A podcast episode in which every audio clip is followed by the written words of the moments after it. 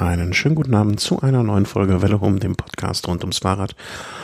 Und da sich in der Profiwelt nicht so sehr viel getan hat, im Grunde genommen kaum was, haben wir uns entschlossen, der liebe Thomas aus dem schönen München und der Christian aus Köln, dass wir heute wieder einen mini, mini, mini, mini kleinen oder vielleicht auch längeren, werden wir ja sehen, äh, Velokultur aufnehmen. Guten Abend nach München. Hallo Thomas. Hallo, schönen guten Abend nach Köln. Wie geht's dir? Was, was macht die Stimmung? Ja, gut, also geht langsam aufwärts, würde ich sagen. Ha? ja, schön wär's. Ich bin gespannt. Ich bin gespannt. Also, ne, wir haben vorher schon im Vorgespräch so ein bisschen Kitas machen vielleicht wieder auf. Äh, ich, in dem Zusammenhang, ich, ich tue mich ja damit schwer, andere Podcasts, also äh, überhaupt Podcasts zu empfehlen, weil das klingt immer so ein bisschen komisch, finde ich. Ähm, und zwar geht es, äh, weiß nicht, ob du, du, du hörst sonst, du hörst ja alles kunterbunt an Podcasts.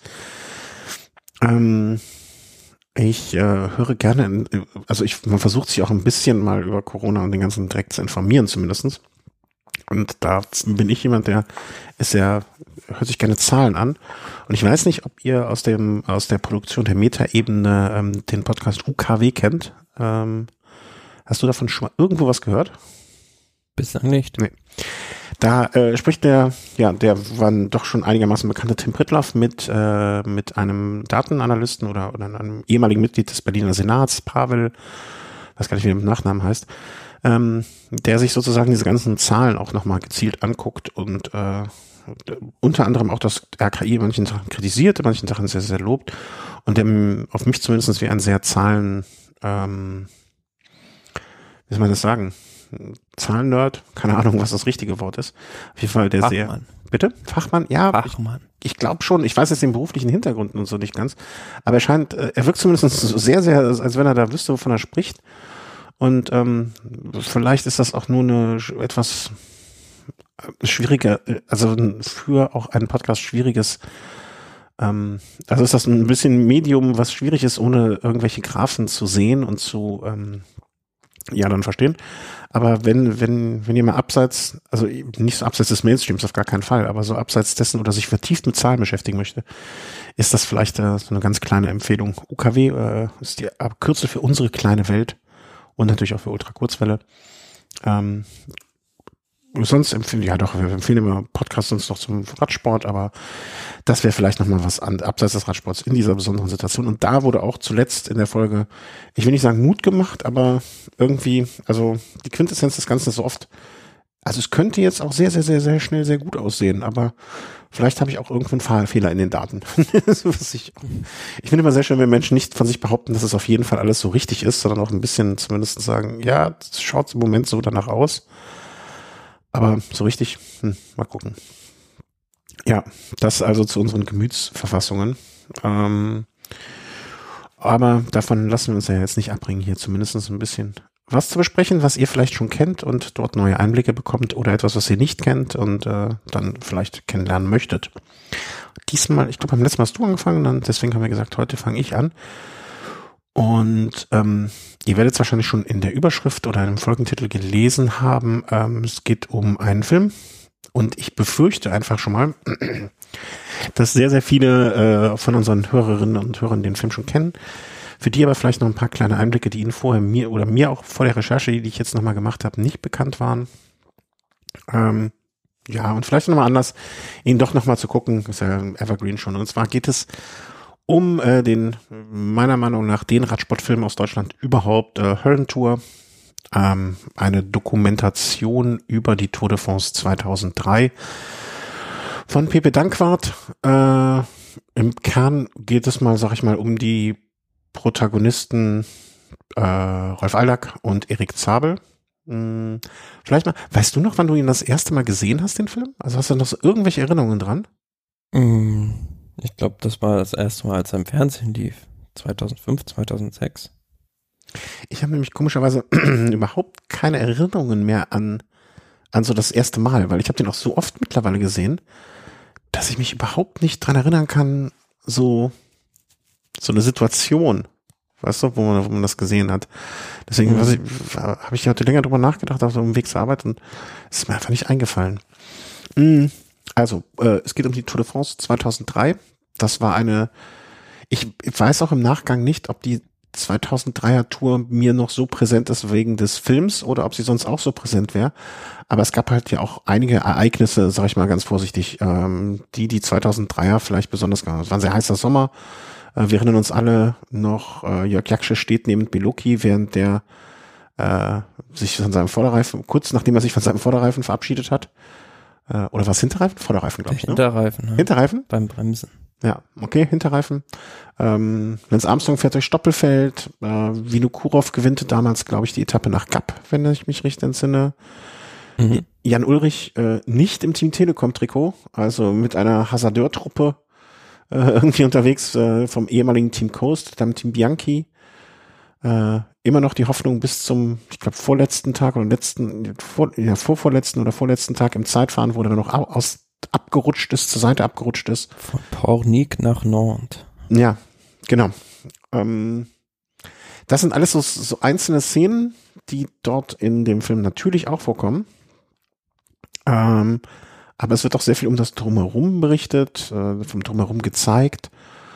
Und äh, ja, für mich, eine Zeit lang haben meine Frau und ich dann jedes Jahr auch, glaube ich, am Vorabend der Tour geschaut. Hier ein bisschen französischen Käse, ein Rotwein und dann den Film geguckt. Das gehört irgendwie mit dazu. Weiß gar nicht, wann das eingeschlafen ist. Ähm, aber irgendwie war das, also für mich ist das so eine der Sportdokumentationen, die es überhaupt gibt. Oder fällt dir etwas Vergleichbares in einem anderen Sport ein? Ich würde sagen, für Radsportverhältnisse ist das, wie man so schön sagt, eine Benchmark. Ja, und auch vielleicht, äh, also ich habe jetzt auch noch so ein, zwei oder mindestens eine Doku im Hinterhand, äh, die ähnlich ist, wo ich auch glaube, und die das gleiche habe ich mal selber mir irgendwie, oder mir hat das jemand gesagt, oder ich habe es jemand gesagt, Höllentour auf Steroide. Aber ähm, das ist, es, es, sowas hatte ich vorher noch nie gesehen über den Radsport. Ja, und auch diese Einblicke. Ja, vor allem die anderen, die meisten anderen Radsportfilme drehen sich ja in der Regel um einen Protagonisten oder um ein bestimmtes Thema, aber nicht um den Radsport im Generellen. Mhm, genau. Es sind ja auch eine äh, kleine Interviewsequenzen, also dieser Priester von der Kapelle, deren Namen du mit Sicherheit weißt und wo ich weiß, dass äh, unsere Hörerin Caroline vor gar nicht allzu langer Zeit da war. Ähm, solche und ich finde auch, es, es gibt eins, ich kann mich an keinen Film erinnern, der schon jetzt 16 Jahre alt ist, wo ich mich an einzelne Sätze noch so erinnern kann. Ja, also wie der Priester dort äh, oder dieser Chef dieser Kapelle oder wie der, keine Ahnung, welchen Posten er da hatte, Diakon, weiß nicht, Kastellan, ähm, wie er sagt, dass der Radsport sich von allen anderen Radsport, äh, von anderen Sportarten unterscheidet, dadurch, dass der Sportler zum Zuschauer kommt. Ja, also das, das ist so ein Satz, den habe ich, glaube ich, noch nie, also werde ich mein Leben lang nicht vergessen weil das sind waren auch so, so einfache Erkenntnisse, was auch völlig klar ist, aber was mir so vorher auch nicht bekannt, so, so bewusst war, richtig. Ne? Also es gibt keinen Sport, der sonst außer im Fernsehen zum Zuschauer kommt. Und ähm, das hat er wirklich sehr, sehr gut eingefangen. Vielleicht vorab nochmal, ähm, bevor wir jetzt noch ein bisschen mehr ins Detail gehen, äh, Pepe Dankwart, so ein ganz kleiner Abriss äh, zu, die, zu diesem Herrn. Er hatte ja, äh, bevor er diese Sporttriologie, der Höllentour ist Bestandteil einer Triologie, äh, Heimspiel, Höllentour und am Limit. Heimspiel habe ich komischerweise noch nirgendwo irgendwann mal gesehen. Habe ich in die Finger gekriegt. Dort geht es um die Fans von einem äh, Berliner Eishockeyclub. äh, Ost-West-Verhältnis und so weiter. Kann ich überhaupt nicht so sagen. Am Limit, ähm, weiß nicht, hast du den auch schon mal gesehen? Das ist der dritte Teil? Ich glaube schon mal. Das ist doch dieser Film über die Bergsteiger Huber. Genau, über diese Huber-Brüder, äh, die den El Capitan im Yosemite Park äh, da hochklettern wollen und äh, ja, den, der, der hat mich auch, also den habe ich glaube ich zweimal nur gesehen, aber der hat mich auch, ähm, es ist sehr amüsiert. Vor allen Dingen sind wir danach irgendwann mal, ich weiß nicht, 2010 muss es gewesen sein, glaube ich, äh, da vorbeigefahren und dann stand ich mal vor diesem Berg und das ist wirklich, das ist ein Ding, der so, wenn, wenn die da erzählen, äh, ja, mal ein äh, hochkommen, mal mal schon irgendwie, oh, ja. und dann denkst du so, okay, die haben, machen das in einem Tag und dann haben die noch so ein witziges äh, Zeitlimit, äh, mit dem die da hochklettern wollen. Und ähm, ja, also das ist diese Sporttrilogie, äh, Heimspiel, Höllentour äh, am Limit ich glaube, die sind dann später auch echt, ich, ich habe die nur noch aus einer Kinder, Kinderriegelwerbung oder so, die, die haben ja richtig, ihr klettern dann äh, zum, zum Beruf, also wie, was, nicht Beruf, aber hätte ich jetzt nicht gedacht, dass man da äh, Testimonial für Kinderschokolade für werden kann. Naja, aber bevor er das alles gemacht hat, ähm, hat er schon einen Oscar bekommen. Das wusste ich auch, das wusste ich eigentlich, äh, hatte ich schon mal gehört, war mir aber nicht ganz klar. 1986, äh, nee, 1993, so, Schwarzfahrer war das, ähm, hat einen Oscar schon bekommen für ausländischer Kurzfilm. Und ähm, ja, hat sich danach dann so ein bisschen äh, durch, durch die Seele, durch die Seele äh, gearbeitet, alles Mögliche. Mir noch bekannt war der Film äh, Joschka und Herr Fischer, eine Dokumentation über äh, Joschka Fischer, mh, hm, wo dann so ein bisschen ins Politische abgedriftet ist. Und ich glaube, auf der anderen Seite ist das Gras viel grüner, habe ich auch gesehen, habe ich aber keinerlei Erinnerung mehr drüber. Kommt so ein bisschen aus der, ich will nicht sagen Sponti-Szene, aber ähm, Medienkollektiv, lese ich hier noch zu Begriffe, ist in der Kommune groß geworden, hat Medienwerkstatt, ähm, ja, also eher so äh, Gastrolle in Herr Lehmann, der uns ja, der ja verschieden, verschieden auch ein Begriff ist. Und hat sich dann als Liebhaber des Radsports auch äh, dem Radsport gewidmet. Ich finde auch ähm, bezeichnend oder besonders irgendwie, dass mir vorher auch noch nie so aufgefallen war, dieses Lautspiel.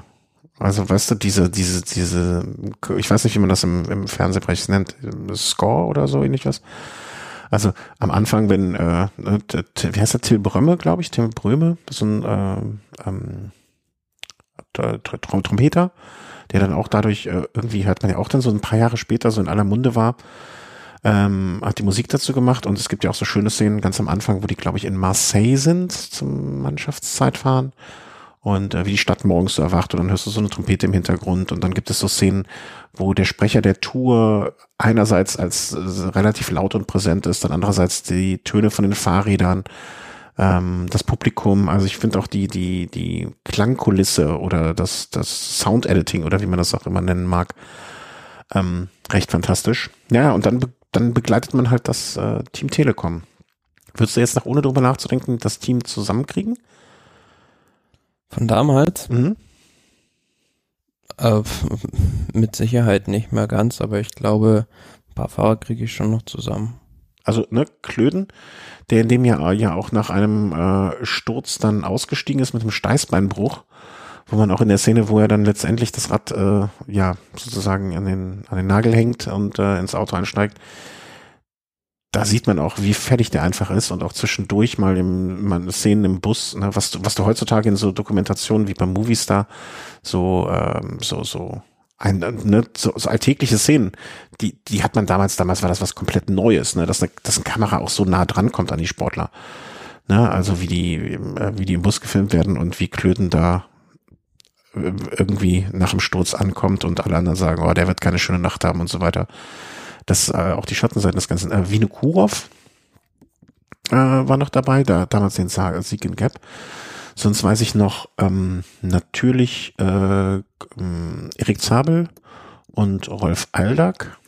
Hm, wer könnte es noch sein? Hast du noch eine Idee? Matze Kessler. Bitte? Matze Kessler. Sicher oder glaubst du das? Glaube ich. Ich bin mir nicht sicher, aber. Ähm, ja, ich habe nämlich auch das Problem, dass ich das auch, also das war jetzt auch meine erste Vermutung, aber ähm, ich weiß nicht, ob der nicht damals auch mitgegangen ist zu Bianchi. Nee, der war damals nicht gewechselt. Bist du sicher? Gucken wir mal gerade, ob der 2000 äh, Matthias Kessler, nee, der war nicht mal da. Der ist aber später mit zu Astana gegangen. Äh, wen haben wir denn hier noch in der in der Verlosung sozusagen? Ähm, also 2003 Mario Arts nicht, Santiago Botero, Kettle Evans, was?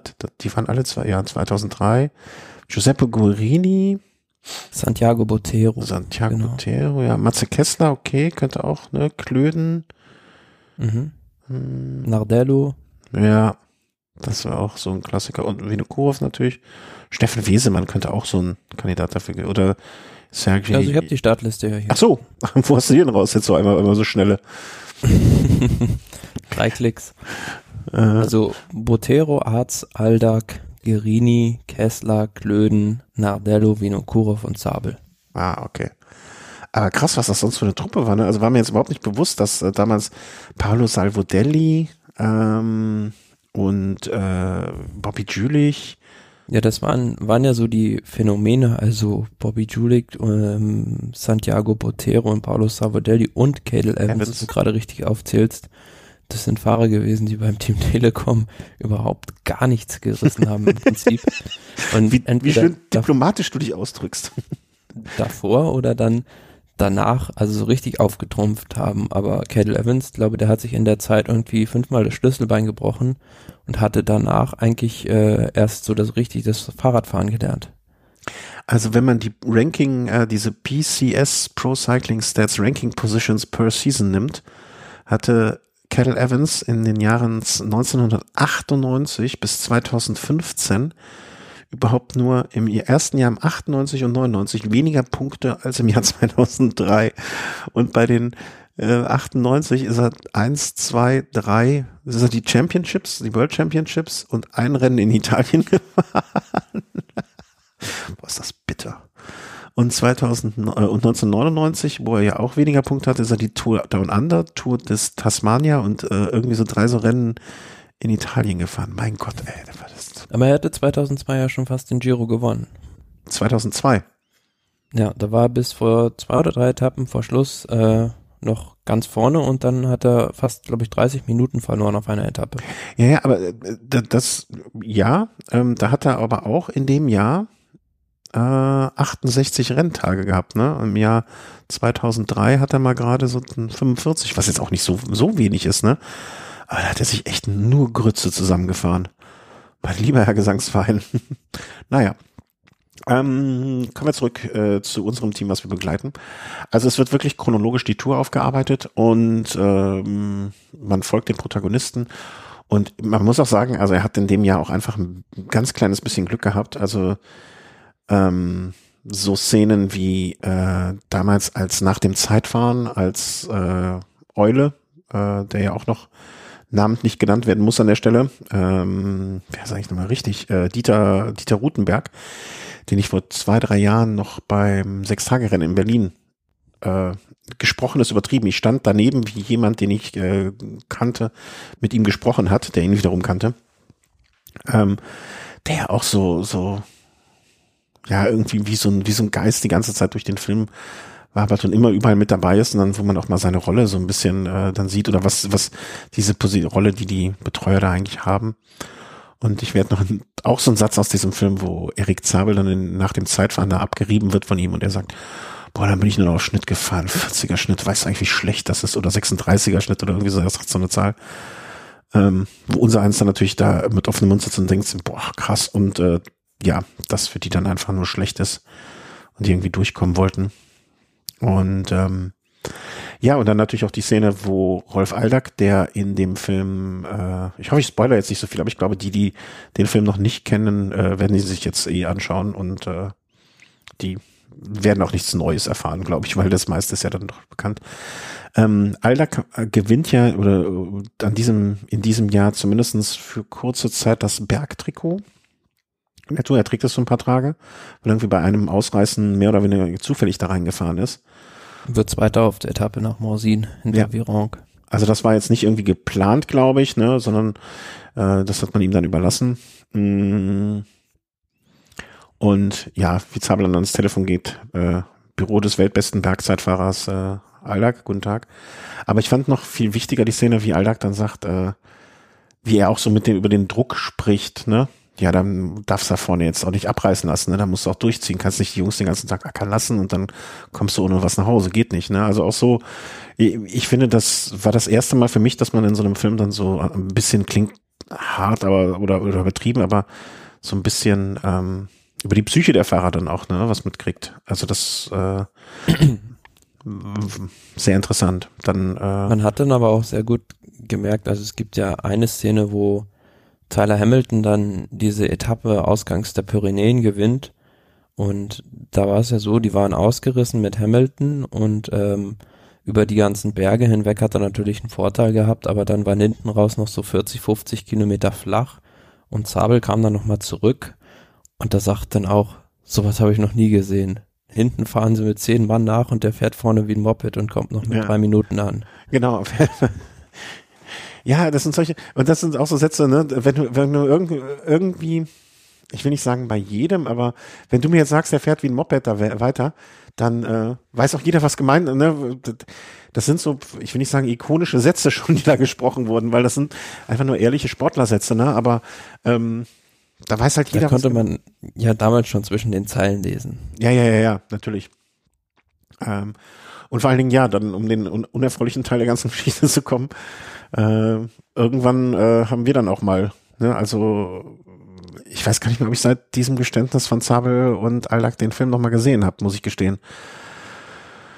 Eigentlich ist es auch falsch, ne, weil zum einen ähm, kann ja, kann ja, wird, ändert das nichts an dem Film, der grandios ist. Äh, auch dieses Schlussbild, wo Rolf Aldag auf dem Champs-Élysées auf seinem Rad sitzt und sich das alles nochmal so anguckt und so weiter. Ähm, immer wieder die Stimme von, wie heißt die Stimme der Tour? Ich vergesse den Namen immer, ich kann mir keine Frage. Daniel Manjas. Genau. Die Stimme, die sehr oft da kommt. Äh, diese Polizistin, die das Kind zurückhält, was über die Straße laufen will und da pfeift. Also es sind sehr, sehr viele ikonische Szenen. Naja, und nachdem dann äh, 2000, wann war das Geständnis? 2006, 2007 ähm, irgendwie kam, hat man natürlich, also ich glaube, Pepe Dankwart, ich habe hier das Zitat aus der Wikipedia, vielleicht wollte ich es einfach nicht glauben, vielleicht war ich ja der Einzige, der überhaupt noch dran geglaubt hat. Höllentour war wahrscheinlich das letzte Denkmal, das man diesem Sport errichtet hat. Ja, das, dieses Denkmal, äh, das äh, finde ich auch so, hat er richtig ausgedrückt. Und Paris hat es vielleicht bekommen. Andererseits, ähm, grundsätzlich hat sich ja an der Situation jetzt nichts geändert daran, dass das ein fantastischer Film ist. Nö, und äh, an an, an der Ausführung des Sports hat sich ja auch nichts geändert. Nee, nee das stimmt. Also, äh, immer noch äh, ein besonderer Platz. Ich glaube, ich habe sogar noch die DVD. Also wer hat heute noch DVDs? Aber ich habe irgendwo noch die DVD. Auch noch viele DVDs. Dafür. Gut finde ich übrigens auch diese Szene, wo diese Fans da begleitet werden und äh, auf dieser, weiß ich nicht, irgendwie eine Pyrenäen-Etappe ist das, wo dann das Feld vorbeifährt und das ist irgendwie so eine Familie mit Mutter und Vater und Kind. Mhm. Und dann sehen die halt das Feld vorbeifahren und dann fragt halt irgendwie der Vater nur irgendwie so, hast du Ulle gesehen? Und sagte so, äh, sagt irgendwie einer aus dem Hintergrund so, nein, irgendwie so. Und da sagt er so mit seinem ostdeutschen Dialekt, Mensch, renn in die Kneipe, das müssen wir sehen. ja, stimmt. Das ist ja einer. Ja. ja, es gibt so viele, also ich, ich wette mit dir, also du könntest bestimmt fünf, sechs Szenen jetzt noch äh, aufzählen, die bei mir die Erinnerung herwegruft und äh, ich äh, andersrum äh, bei dir genauso. Ne, wie, wie, äh, wie Alexander Vinokurov dann nach dem Sieg in Gaps über den Hotelflur wapert und Glückwünsche entgegennimmt, ne, ähm, wie, wie Eule da irgendein Fahrer ähm, äh, massiert. Oder dann auch die eine Szene, die, wer war, ich weiß nicht mehr, wer es war, ich glaube, nachdem Klöden gestürzt war, wie dann äh, Zabel erstmal äh, erklärt, wie das mit der Wurzelbürste funktioniert, dass das nochmal rausbluten muss und so, so Sätze, wo man immer noch jetzt Gänsehaut kriegt. Ähm, ja, vielleicht für die Jüngeren unter uns, die es noch gibt, die den Film noch nicht gesehen haben, äh, ganz, ganz dringende Empfehlung, äh, den zu schauen. Für die Älteren vielleicht nochmal die Empfehlung, äh, jetzt kommt nicht so viel Radsport. Samstagsabends, die Frau ist vielleicht irgendwie aus, wohin auch immer, wo man jetzt nicht hingehen darf, ne? dann vielleicht nochmal anwerfen. Es könnte, also ich glaube immer noch, dass der Film auch, ähm, trotz der jetzt dann vielleicht ihn anderen, anderen dass man ihn anders sieht, immer noch ein äh, Klassiker des Radsportfilms oder der, der Sportfilm überhaupt ist und äh, kann man sich durchaus nochmal wieder angucken. Deswegen äh, ganz klar mehr als einen Daumen hoch. Ähm, ich wollte immer mal gucken noch, wo es den jetzt gibt. Also ob man den irgendwo streamen kann umsonst, war man zum Prime oder irgendwie so ein Gedriss oder ob man den noch kaufen muss oder ob es den Höllentour, ist ja vielleicht als Empfehlung Höllentour Dokumentation 2004. Gibt es eigentlich nirgendwo. ich glaube, bei YouTube gibt es den Film. Ist das dann legal? Das will ich nicht sagen. Was? Das weiß ich nicht. Ja, ich gucke jetzt gerade mal, ob es den da gibt als ganzen Film. Das wäre natürlich dann für die, die ihn noch nicht gesehen haben. Zumindest ist es die bequemste. Ich weiß nicht, ob die legalste. Ähm, jetzt gebe ich bei YouTube ein, dass ich YouTube gucken möchte. Ich bin auch manchmal ein Depp vom Herrn. Ähm, gucken wir es da nochmal. Höllen. Nicht, dass ich mir sehe. Höllentour-Doku. Hell on Wheels, die englische Version. Ja, also es ist hier ein Zwei-Stunden-Film, Hell on Wheels. Höllentour. Da werdet ihr bestimmt noch irgendwas finden. Nur 42er Schnitt, Durchschnitt. Ja, also auf jeden Fall gibt's die englische Version, äh, die man sich anschauen kann. Zwei Stunden vier. Und ja, hat viel Spaß damit. Wie gesagt, wenn ihr es noch nicht gesehen habt, absolute äh, äh, Schauempfehlung. Alleine, wenn ich jetzt hier durchskippe, kann, kann ich jetzt in, in, so vielen Szenen dann direkt sagen, was da jetzt bald passieren wird. Ähm, sehr, sehr schön. Ich mach mal kurz. Ich weiß nicht, ob du den Ton hörst. Ah, nee, so laut. Ja, äh, das ist meine erste Empfehlung für heute oder meine erste und letzte Empfehlung für heute. Schaut ihn euch nochmal an. Und äh, ja, dann wechseln wir mal äh, zu dir, lieber Thomas. Was möchtest du uns heute vorstellen? Ja, also wir springen ein paar Jahre, um genau zu sein, ähm, ja, in die 80er zurück. Eine Generation oder zwei davor und ich möchte die schöne Dokumentation äh, Slaying the Badger vorstellen, also auf Deutsch den Dachs umbringen, den Dachs ermorden. endlich, endlich, endlich mal was mit einer guten, für gute Laune. Und zwar, ähm, ja, wie der Titel schon sagt, es geht um den Dachs Le Blaireau, wie er auch auf Französisch genannt wurde, Bernard Hinault und seinen großen Gegenspieler oder ja, Teamkollegen Greg Lement, die bis heute, also der bis heute letzte französische Toursieger und der einzige amerikanische Tour de France-Sieger sind da die Protagonisten. Und ja, im Prinzip gibt der Film auch so ein bisschen das wieder, was in dem, also es gibt auch das Buch dazu dementsprechend, demnach wurde es halt nur verfilmt. Das ist eine Dokumentation, die von ESPN gemacht wurde, dementsprechend auch sehr ja, hochwertig produziert, ich glaube aus dem Jahr 2014. Äh, also, kurz, äh, Entschuldigung, wenn ich unterbreche, mache ich ungern. Äh, ESPN heißt dann in dem Fall Eurosport Network, oder? Oder wer ist ESPN? ESPN ist ein amerikanischer Fernsehsender. Ah, okay. Ich, ich dachte immer, das heißt Eurosport. Wieder was gelernt. Danke. Nee, genau. Also, ähm, ja, wer sich für US-Sport interessiert, wird es auf jeden Fall äh, den Sender kennen. Okay. Und ähm, es fängt äh, damit an, im Prinzip, ähm, wie Greg Lemond erzählt, wie er nach Europa gekommen ist Damals war das ja eine totale Ausnahme, Anfang der 80er. Da war der äh, ja, Radsport fast noch rein romanisch. Also es gab fast gar keine englischsprachigen Leute. Wenn, dann waren das Leute von der Insel, beispielsweise wie Sean Kelly. Und ähm, ja, aber Greg LeMond, der hat es damals als einer der wenigen US-Amerikaner geschafft, Fuß zu fassen im Radsport zu der Zeit fuhr dann auch noch beispielsweise Andy Hampston, der dann auch sein Teamkollege war, aber das waren so die Ausnahmen, eigentlich die ersten Pioniere, die diese romanische Dominanz im Radsport ein bisschen aufgebrochen haben. Ja, und er kam dann Anfang der 80er nach Europa und äh, Bernard Hinault, der damals für das Renault-Team fuhr, der hat sich gesagt, den können wir gut in der Mannschaft gebrauchen und da, dementsprechend hat er sich da halt seine ersten äh, Sporen verdient und ähm, er und seine Frau, Casey heißt sie, glaube ich, von Greg Lemond, erzählen dann halt auch, wie das halt war. Also die sind halt nach, dann nach, mussten ja nach Frankreich ziehen, aber konnten kein Wort Französisch und da konnte dementsprechend auch keiner Englisch und die mussten sich dann halt auch erstmal da ähm, zurechtfinden und ähm, um dann aber zum Kernpunkt dieser Dokumentation zu kommen, nämlich die beiden Tour de France Austragungen 1985 und 1986, worum es im Kern geht, ähm, es war ja so, dass Bernard Hinault 1983 dieses Knieproblem hatte mhm. und ähm, dann Greg Lammet ihm im Team intern schon so ein bisschen den Rang abgelaufen hatte. Und dann kam halt, ähm, betrat jener Bernard Tapie, dem unter anderem hinterher auch noch äh, Olympique Marseille gehörte, also so ein, ja, Millionen, Milliarden schwerer Unternehmer aufs Bild. War das nicht Hat Adidas? Hatte das nicht auch was mit Adidas zu tun? Ich glaube, ja. ja. Da war der auch irgendwie involviert. Der trat dann jedenfalls auf den Plan und hat diese Mannschaft äh, La Vie Claire gegründet und hat sich gesagt, ja, dafür kann ich die beiden besten Fahrer gebrauchen. Und ja, so ein bisschen wie Ineos heute vielleicht, mhm. hat dann äh, Ino und Lement ins Team geholt. Und ähm, ja, im ersten Jahr ging es dann natürlich darum, weil Ino schon vier Siege hatte, die fünfte Tour ähm, zu gewinnen und da in den Club mit Merckx und Onketil einzutreten.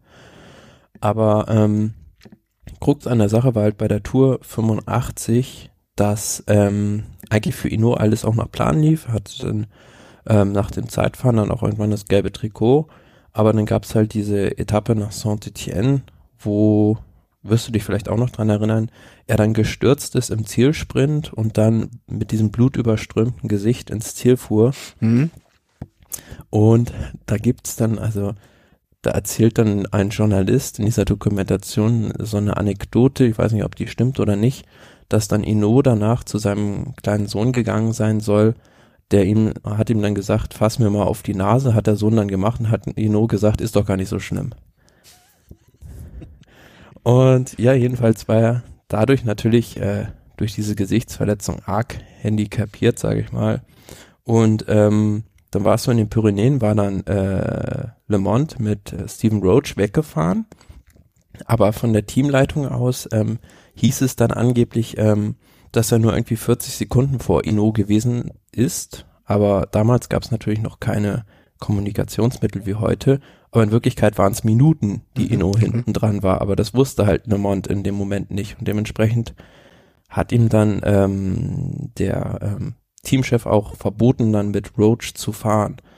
Und das wird dann halt so ein bisschen konträr dargestellt, ähm, dass äh, ja, also ähm, aus der Sicht von Ino, äh, aus der Sicht von Lement war es halt so, dass das Team gegen ihn gefahren ist im Prinzip, dass alles versucht wurde, um Inoda diesen fünften Toursieg zu ermöglichen. Und der Teamchef, äh, Paul Köchli heißt da, glaube ich, ein Schweizer, erzählt dann halt, ähm, ja, das äh, halt eine ganz andere Geschichte. Also, dass man halt ähm, zwei Kapitäne hatte und dass man das wirklich offen halten wollte was vielleicht aber nicht der Fall gewesen ist. Ich wage das nicht zu beurteilen, aber generell ist halt diese Doku sehr aus der amerikanischen Perspektive, aus der Lement-Perspektive erzählt. Klar, ist ein ESPN-Film, wo es um einen Amerikaner geht. Und aber was so richtig gut rauskommt, ist dann halt so der Charakter von Bernard Hinault. Also ähm, da gibt's dann äh, ja verschiedene Beispiele, wo man dann ähm, ja, schön sieht, wie, wie der halt gestrickt war. Also es gab ja beispielsweise Tour 1978 gab es mal einen Fahrerstreik. Da war, glaube ich, das erste oder zweite Profi-Jahr erst von äh, Bernard Hinault. Und ähm, er war aber der französische Meister und keiner hatte sich getraut, von den Fahrern irgendwie was gegen die Organisation zu sagen. Und er hat sich dann halt äh, von rangestellt und ähm, die Verhandlungen geführt und gestreikt, den Streik angeführt mit den mit den äh, Organisatoren und da hat man schon gesehen, dass das also wirklich der Patron des Pelotons wird. Ist es, ähm, ist es mehr an der Stelle, äh, ups, ich bin glaube ich gerade ganz leise, äh, ist es mehr an der Stelle so eine, geht es um das Verhältnis der beiden, um dieses eine Rennen oder ist das mehr, weil, oder sind das so, wie soll man sagen, äh, so, so Eck, ja, so, nee, wie soll ich, ich fällt mir schwer, das zu beschreiben. Sind das so episodenhafte Geschichten von Bernard Hinault, die man also da schon alles mitkriegt und, und um dann auf seinen größeren Charakter zu schließen? Oder ist das, ja, so, das so Beiwerk? im Prinzip erzählt. Also, ähm, auf, also es werden halt verschiedene äh, Episoden dieses, dieses Duos eigentlich, wie die, die haben ja einen Großteil ihrer Karriere zusammen verbracht, erzählt. Und dann hauptsächlich von der Tour 1985 und dann 86 ähm, und dann immer zwischendrin halt kommen halt verschiedene Leute zur, zur Rede, die halt äh, Ino lange begleitet haben äh, und ihn auch charakterisieren. Und es wird auch in dem Film ein Interview mit Ino selbst äh, geführt. Mhm, mh. Und es gibt ja auch noch diese, diese schönen Beispiele, also äh, wahrscheinlich eines der berühmtesten Radsportfotos, wo es diesen Protest dieser Bauern gibt und mhm. Bernard Hinault selbst zur Faust greift. Das zeigt sehr schön, ähm, dem durfte man sich zu der Zeit nicht in den, nicht in den Weg stellen. Ja, ich habe später auch noch dann so einen ähm, Bericht von der Tour 85 im Spiegel nochmal gelesen, wo der Autor auch sehr schön schreibt, ähm, der Radsport so nach dem Motto ist wahrscheinlich ähm, besser durch oder herrischer durchorganisiert als jede äh, Leibgarde. Mhm. Also die Strukturen damals waren halt wirklich so die, wenn der Patron des Pelotons gesagt hat, die ersten 80 Kilometer reißt niemand aus, dann ist niemand ausger ausgerissen. Äh, Ja, das stimmt. Ne? Das, das, das, das, das waren halt so Hinos, so ähm, Cipolinis, vielleicht auch noch mal so ein, äh, na, wie heißt er hier, äh, Spartacus, ähm, Cancellara. Cancellara. Ähm, wenn Cancellara und Boden gesagt haben, äh, heute bei, keine Ahnung, Paris-Roubaix, die ersten 20 Kilometer geht's äh, ruhig zu, dann ist es das auch passiert. Ne? Also das ist schon, ich weiß nicht, ob uns das jetzt fehlt, ob man sagen kann, das fehlt uns jetzt, also im Sinne von, das brauchen wir. Oder ob man das so sagen muss im Sinne von, das fehlt uns jetzt, das ist gerade nicht da. Weiß ich nicht. Siehst du im Moment solche Gestalten? Ja, aber ich finde es ein Spiegelbild eigentlich des, des generellen Lebens. Also naja. so einzelne Anführer, sage ich jetzt mal so, äh, werden ja immer seltener und es geht immer mehr ums Kollektiv und so ist es ja auch im Radsport mittlerweile geworden. Naja, das stimmt schon. Ja, und ähm, jedenfalls schafft es dann ja Invo, die Tour 85, seinen fünften äh, Toursieg dann zu holen, mit na, einer Minute 42 nur, ähm, die er dann vor Greg Lemond liegt. Und ähm, mit Sicherheit, bin ich mir auch sicher, wäre das Ganze anders ausgegangen, wäre äh, Greg Lemond damals in einem anderen Team gefahren. Mhm. Und dafür wurde ihm ja dann so ein bisschen versprochen bei der Tour 86, dass Ino da für ihn fahren würde. Und da war es dann aber wiederum so, dass es eigentlich viel besser für Berner Eno aussah. Er hatte schon fünf Minuten Vorsprung rausgefahren und ähm, dann weiß bis heute keiner, was ihn da in den Pyrenäen geritten hat. Ist äh, auf eigene Faust irgendwie 90 Kilometer vor Ziel im gelben Trikot hat er attackiert und das ging halt voll nach hinten los. Der wurde wieder eingeholt und ähm, ja, hat einen Großteil seines Vorsprungs da da eingebüßt und in den Alpen konnte dann halt Le Mans das, das Blatt gegen seinen eigenen Teamkollegen wenden und hatte dann das gelbe Trikot. Und dann, ähm, ja, kam halt diese Etappe nach Alpe d'Huez, wo es auch so eine sehr berühmte Radsportszene gab, wo beide Hand in Hand in Alpe d'Huez über die Ziellinie fahren. Ja. Auch so ein ikonisches Bild, ähm, das mir eigentlich noch präsenter ist, als dieses Sturzbild, um zu sein. Ne? Also das, das Skurrile daran ist ja, dass beide Hand in Hand über die Ziellinie fahren und da eigentlich klar war, oder jedem Außenstehenden auch, und die beiden es laut Le Mans so auch abgesprochen hatten, dass er die Tour gewinnt. Aber keine Viertelstunde später oder 20 Minuten später gibt's in einem Fernsehinterview im französischen Fernsehen eine Kriegserklärung von Ino, der sagt, die Tour ist noch nicht vorbei. Und Greg Lemon sitzt nur so daneben und denkt sich so, dem fällt die Kinnlade einfach runter in dem Moment live im Fernsehen. Ja. Ja, das ist schon. Und auch das, und auch das ist wieder so ein typischer Charakterzug von Werner Hinault, finde ich. Also, der lässt wirklich nichts aus und nichts unversucht, um irgendwie äh, zum Sieg zu gelangen. Und danach halt, ähm, also war ja scheinbar die Tour eigentlich gelaufen, 86. Aber es gab dann halt also noch verschiedene Sachen. Zum Beispiel im letzten Zeitfahren ist halt Greg Lamont auch nochmal gestürzt, konnte sich dann aber halt retten. Und es wird dann halt sehr gut von ihm und seiner Frau erzählt, dass die, also, dass das komplette Peloton gegen ihn war und auch äh, innerhalb Frankreichs. Also der hatte ständig Angst, dass er von irgendjemandem vom Rad geschubst wird. Die haben nichts mehr vom Team angenommen, die haben nur noch ihre eigenen Sachen gekauft und gekocht. Also Was? die, die waren total, das war eine total paranoide Situation. Ich kann mir auch gut vorstellen, zu der damaligen Zeit hätte da auch keiner vorgescheut, ihm irgendwie was in, in seinen Bidon zu tun. Naja. Ja, aber das ist ja jetzt teilweise auch noch, so, also äh, dass aus Sicherheitsgründen oder aus Sicherheitsmaßnahme, weil das, das ja heute auch noch teilweise der Fall ist, ne, dass man nur geschlossene Dosen annimmt, irgendwie an einem Anstieg jeweils äh, zumindest von äh, Fremden ähm, nur geschlossene äh, Sachen annimmt und so weiter. Ja, ähm, wichtige, zwei, drei wichtige Fragen in meinem Kopf. Zum, zum einen, äh, welche Sprache? Englisch? Ist das auf Englisch wahrscheinlich? Genau, es ist auf Englisch, ja. Aber jetzt äh, auch für Menschen wie mich, die jetzt äh, des, des Englischen gut mächtig sind, aber jetzt nicht jeden Tag stundenlang. Es ist äh, amerikanisches Englisch. Oh ja. Eigentlich no. eher mal. ähm, und äh, wo kann man das kriegen? Wo sieht man das? Also weißt du das? Also du hast eine DVD. Zum einen gibt's also die Möglichkeit, wenn man ähm, noch nicht bei ESPN angemeldet ist, kann man sich da auch einen Test-Account machen. Für zehn Tage kann den Film gucken und das wieder kündigen. Ah, okay. Zum zweiten gibt es den Film auch bei Amazon. wenn du da mal guckst. Ähm, Da habe ich gerade eben schreibt aber jemand darunter, ähm, hm, hm, hm, hm, hm. Mhm. Achtung, Regionalcode für Amerika, wenn der DVD-Player das nicht schafft, dann Ah, ist ja. es nur am PC abspielbar. Ja, ja, also wenn man am PC noch, äh, ja, aber ich glaube, dann sollte man eher diese ESPN-Geschichte nehmen, weil, ähm, Kostet 8,99 Euro bei Amazon der Film. Okay. Ja, da bin ich immer, äh, das, also diese Warnung ist gut, weil da gibt's ja wirklich diese Regional Codes. Äh, ich wusste, ich dachte immer, ESPN steht für Euro, Eurosport Network, ich Idiot.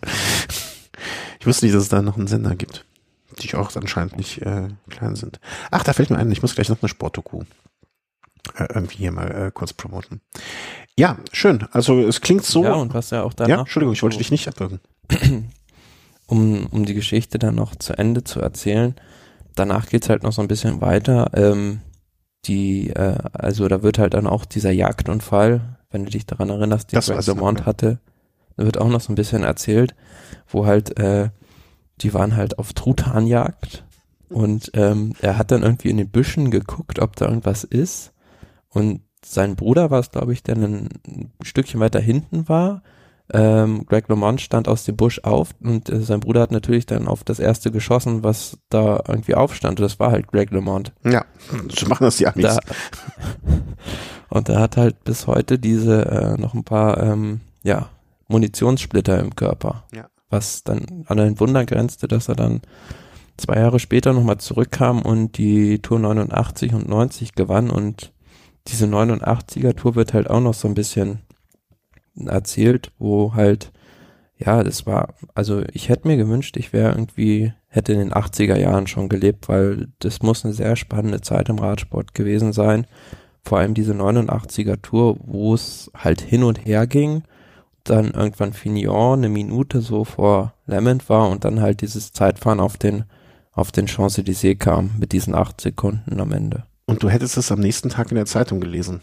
Also du hättest nur gerne in den 80ern gelebt mit den technischen Möglichkeiten und dem Leben, was du jetzt hast, glaube ich. Weil sonst hättest du, ich weiß nicht, wurde in den 80ern, wir sind äh, noch zu jung dafür, aber wurde in den 80ern das dann in der ARD übertragen? Oder gab es da eine Randnotiz irgendwann mal samstags in der Sportschau unter dem aktuellen Sportstudio samstags abends nochmal einen Drei-Minuten-Bericht zur letzten Woche? Hm, Ja, weiß ich nicht, wie das damals war, aber vielleicht auch im Radio. Vielleicht gibt es ja irgendeinen Hörer, der alt genug ist, äh, da, dass der die 80er schon Radsport äh, verfolgt hat, aktiv, und äh, da mal eine Rückmeldung geben kann. Ob es das im Radio gegeben wurde, ob es sonst kurze Schnipsel im, in Sportschau und so weiter, weil äh, das würde mich jetzt interessieren, weil ich, ich kann, ne, also ich war, bin definitiv zu jung dafür und äh, müsste, würde, würde mich mal interessieren, wenn sich da irgendjemand melden könnte. Ähm, Und danach hat, hat ja der Dings, ähm, der Greg Lemond noch so zu Fignon dann gesagt auf dem Podium, ja, nächstes Jahr ähm, fahren wir das nochmal aus. Du hast Tour, zweimal die Tour gewonnen, ich zweimal die Tour.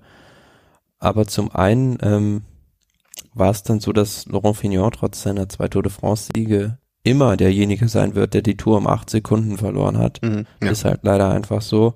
Und zum anderen erzählt dann halt Greg LeMond auch sehr gut, wie sich der Radsport dann ja ab 1991 wirklich radikal verändert hat. Mhm. Und ähm, er ist dann irgendwann 1994 oder so hat er aufgehört. Dann gibt's dann noch so eine Geschichte, wo er halt erzählt, dass ihn dann Lance Armstrong äh, gefragt hat, ob er nicht sein Apartment in Belgien haben darf, weil er jetzt nichts mehr machen würde. Und er war dann total erbost. Auch eine schöne Randnotiz. Aber sobald, äh, da, da, ich finde, Armstrong ist dann auch der Brückenschlag zur Jetztzeit fast schon dann, ne? Also das ist, äh, daran sieht man irgendwie, ne, dass das auch alles, ja, aber Greg LeMond sieht man ja jetzt auch immer noch im Fernsehen und bei, bei Statements und äh, wenn es um die Tour geht und in Amerika berichtet wird, spielt er auch ab und zu noch eine Rolle. Äh, Ja, und wie gesagt, man, also war im Prinzip eines der größten Talente und wenn ihn halt auch dieser Rad, äh, dieser Jagdunfall da nicht die zwei Jahre gekostet hätte und äh, manche Situation für ihn anders gelaufen wäre, wäre er heute mit Sicherheit auch in dem Kreis der Fünffachsieger. mhm. Ja, das kann Also gut es sein. sind, es sind ähm, ja für mich zwei der besten Radrennfahrer, die da in dieser Generation Inno und Le Mans aufeinander geprallt sind und das Faszinierende daran ist, dass beide halt in einem Team gefahren sind. Hm. Ja, was vielleicht aber dann, ne, wer weiß, wie es alles gelaufen wäre, wenn sie in zwei verschiedenen Teams gewesen wären, weißt du? Vielleicht wäre es alles noch spannender geworden oder eine Zuspitzung des Ganzen, wie es dann zu der Zeit äh, 2003 äh, ja, oder vielmehr da, davor eher, ne? also der, der blaue Zug gegen die Magenta Lok, äh, wie es da gelaufen ist. Schön, schön. Also, ähm, 30 to, wie hieß es, 3230 oder 30 in 3430? Slaying the Badger, ähm, den Dachs, wie heißt es, den Dachs jagen? Oder jagt den, den Umbringen oder umbringen. Um Gottes Willen.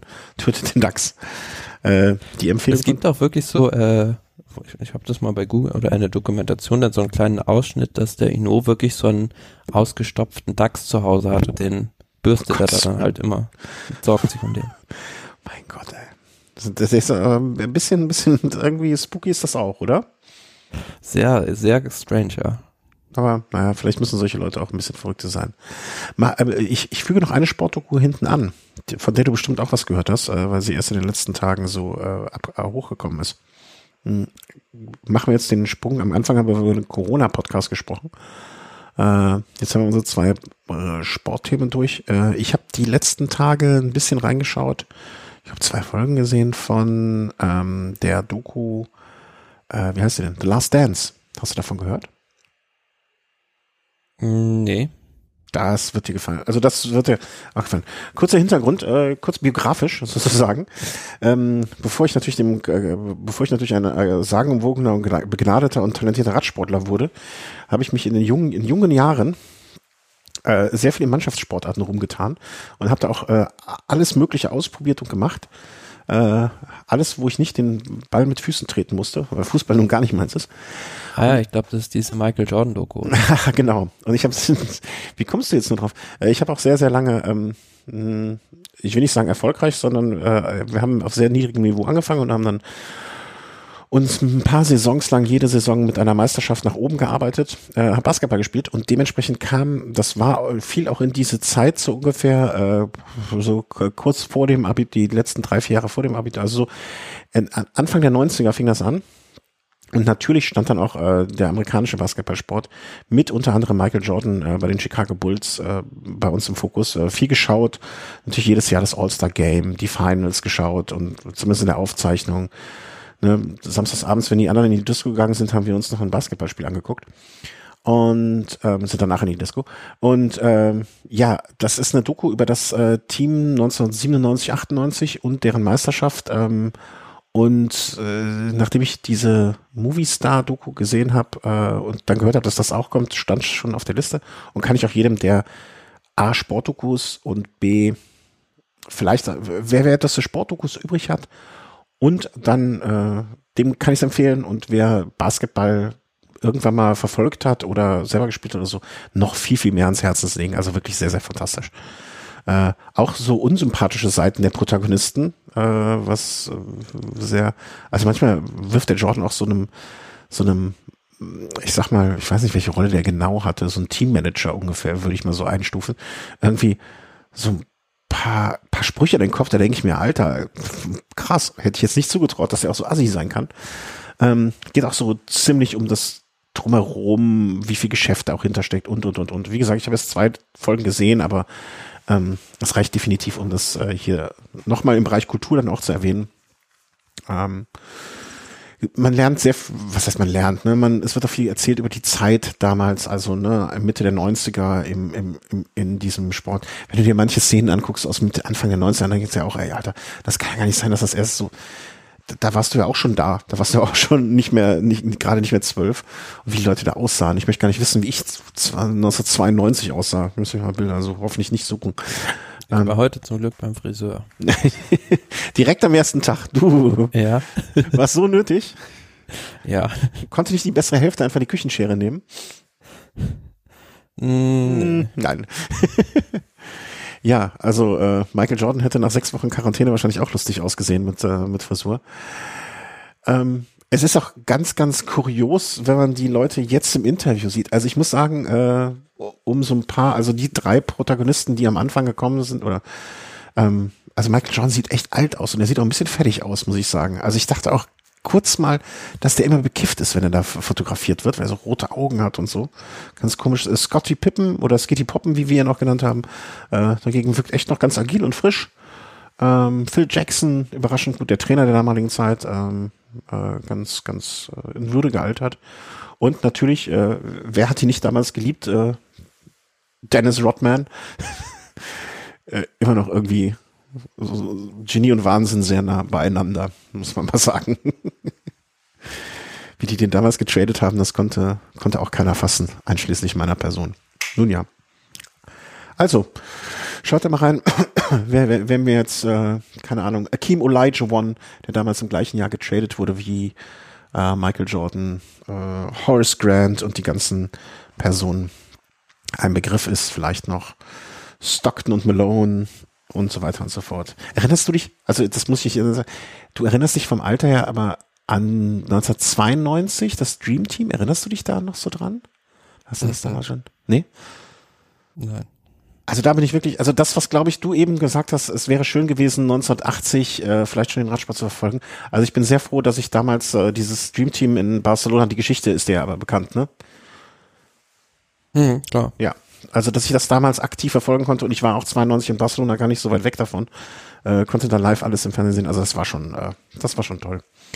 Nun ja, also, nehmt das noch mit als kleine Empfehlung. Wer sich für dafür interessiert und es noch nicht mitbekommen hat, würde mich wundern, aber wenn doch, dann wisst ihr jetzt darüber. Und wer vielleicht eh einen Netflix-Account hat und mal zumindestens, ich glaube nach zehn Minuten, also ich habe es meiner Frau eine Viertelstunde gezeigt und habe gefragt, so, möchtest du das mit weiterschauen oder soll ich das irgendwann mal alleine schauen? Und ich meinte, nö, nö, das können wir schon zusammen gucken.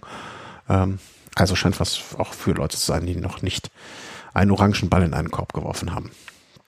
Gut, das war unser Kultur für heute. Äh, haben wir fast noch ein Stündchen hingekriegt. Ähm, also, danke an alle, wie immer, für Ihre Unterstützung via Amazon, via PayPal, via Patreon, ähm, für den Dauerauftrag. Äh, all das, vielen, vielen, vielen Dank. Äh, das hilft uns, ein bisschen das, den Betrieb hier aufrechtzuerhalten, die Kosten zu senken, vielleicht etwas zu sparen für eine Investition und so weiter und so fort. Ähm, vielen Dank für diese Anerkennung, auch vielen Dank für die vielen Kommentare in der letzten Zeit. Hat uns auch sehr gefreut. Wenn ihr hier irgendwie eine Idee habt, äh, ne, es, es kommen auch, also mittlerweile kommen auch so Vorschläge für Sendungen. Vielen Dank dafür. Wir haben so eine Liste, zumindest jeder von sich, glaube ich, was man so mit der Zeit machen kann. Ähm, deswegen seht es uns nach, wenn sowas nicht sofort umgesetzt werden kann. Aber mal, selbst wenn ihr uns ein Buch geschickt habt, was wir nicht sofort hier besprechen, man liest es vielleicht irgendwann und kommt dann mehr dazu und äh, spricht dann darüber. Also nichts wird aufgeschoben, äh, aufgehoben, sondern aufgeschoben. Und das Aller, Allerwichtigste in der heutigen Zeit. Ähm, bleibt ihr, eure Lieben, äh, immer gesund. Und dann wird auch bald, bald alles besser. Oder? Auf jeden Fall. Ja, gut. Dann macht es gut. Tschüss. Tschüss.